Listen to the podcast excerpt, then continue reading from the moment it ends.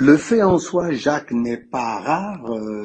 Nelson Mandela en 1990 et en 1994, donc deux fois, s'est adressé au Congrès euh, euh, américain. En 2018, c'était Macron. En 2016, c'était le Premier ministre indien Modi, euh, le pape François en 2015. Mais ce qui est particulièrement rare, pour ne pas dire tout simplement inédit, qui est historique, Jacques, c'est le fait qu'il l'ait fait en, en, virtuel.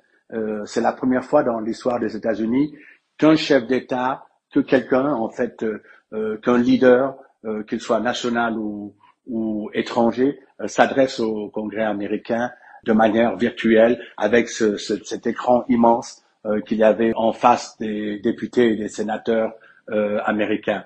De ce point de vue-là, c'était tout à fait historique, plus le fait, bien entendu, qu'on est en situation de guerre et que le leader qui s'adresse à eux est un président en guerre. Volodymyr Zelensky a donc renouvelé son appel à une zone d'exclusion aérienne au-dessus de l'Ukraine, mais le Congrès américain est-il du même avis que le président Biden, qui a déjà dit qu'un no-fly zone pourrait entraîner une troisième guerre mondiale?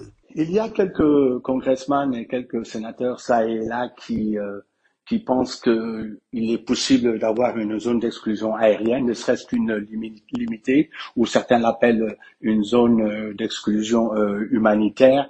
Euh, mais la majorité, je dois dire, partage l'idée de Joe Biden.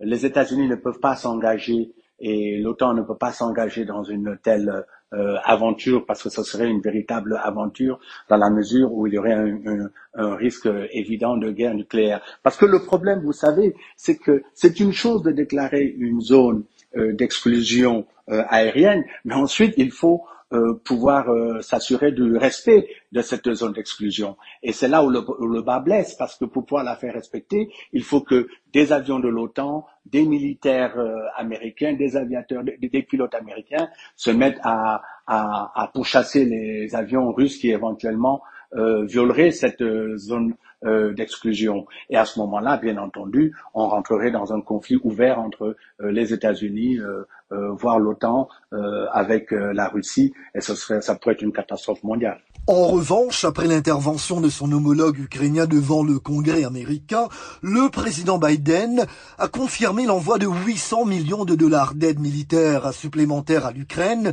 soit une enveloppe sans précédent d'un milliard de dollars en une semaine.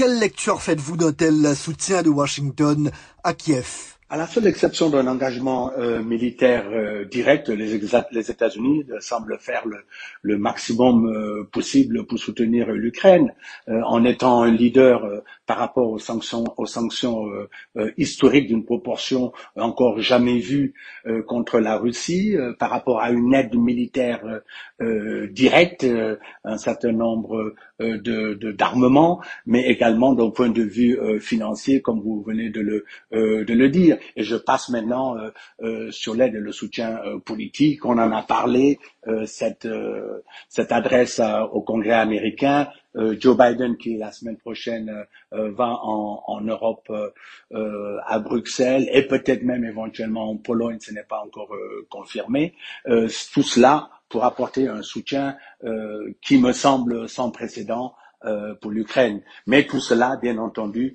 avec la limite euh, suivante, euh, les États-Unis n'ont aucune intention de s'engager militairement, euh, de soutenir directement militairement l'Ukraine.